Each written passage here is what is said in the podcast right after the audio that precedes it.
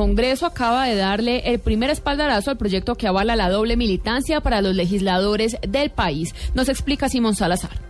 La Cámara le dio vía libre con 30 votos a favor y uno en contra al proyecto que garantizaría que los aforados constitucionales tengan la posibilidad de acudir a la doble instancia en procesos judiciales que adelante en su contra la Corte Suprema de Justicia. Al respecto, la representante Angélica Lozano. Es un derecho interno que está en la Constitución y también en los pactos internacionales. Hoy lo aprobamos, hubo una discusión interesante sobre un tema que se retiró, que no se aprobó, que es la modulación de sentencias. El proyecto también incluye los criterios de unificación de jurisprudencia en la Corte Suprema de Justicia. Eso existe en la Corte Constitucional, pero no en la Suprema. Los congresistas argumentaron que el proyecto, que es de autoría del fiscal general, no quita facultades al procurador. El proyecto implicaría que una condena puede ser apelable para que la respectiva autoridad confirme la sanción o la revoque. Simón Salazar, Blue Radio.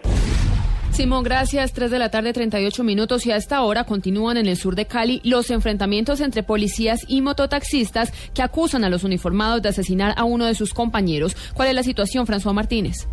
De acuerdo con Oscar Jiménez, mototaxista del suroeste de Cali, los enfrentamientos con la policía se originaron porque la autoridad asesinó a un joven conocido como Piercing cuando efectuaba operativos contra ese gremio. Estábamos trabajando, entonces vino un amigo y nos dijo, oh, que están los guardas. Cuando bajamos, escuchamos tres tiros. Vimos y venían cuatro tombos detrás de un pelado dándole bala. Uno de ellos le pegó dos tiros, uno al costado y uno en la espalda. Médicos del Hospital Universitario del Valle rechazaron que algunos mototaxistas intentaron ingresar al centro médico de manera violenta porque su compañero había fallecido, el vocero Héctor Osorio. Aquí llegaron unas personas en unas motos, no sabemos quiénes eran, eh, hicieron unos disparos. Pedimos el favor de nosotros que somos personas que trabajamos en salud no hayan dificultades con nosotros, porque nosotros lo que hacemos es salvar vidas. Por ahora, la policía no se pronuncia al respecto de estos hechos. Desde Cali, François Martínez, Blue Radio.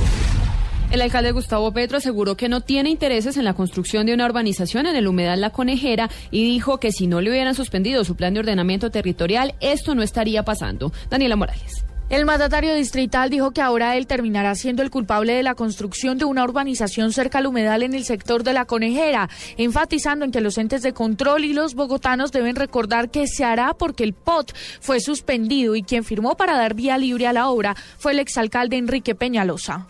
La Reserva Forestal del Norte iba a ser tumbada por los constructores. Y esta persona, que es el alcalde de Bogotá, antes de ser alcalde, puso una demanda por desacato a la justicia que salió favorable, gracias a lo cual la CAR constituyó la Reserva Forestal del Norte Tomás Van der Ahora yo soy el destructor de la conejera por obra y gracia de unos politiqueros que están buscando votos. El alcalde por esto hizo un llamado al Consejo de Estado para que reviva el plan de ordenamiento territorial que impide precisamente lo que él ha llamado invasiones en zonas de reservas naturales. Daniela Morales, Blue Radio. En información internacional, el presidente de Estados Unidos, Barack Obama, destacó la labor de los trabajadores sanitarios en África Occidental que regresaron a su país después de combatir el brote de ébola y aseguró que todos merecen ser tratados como los héroes que son.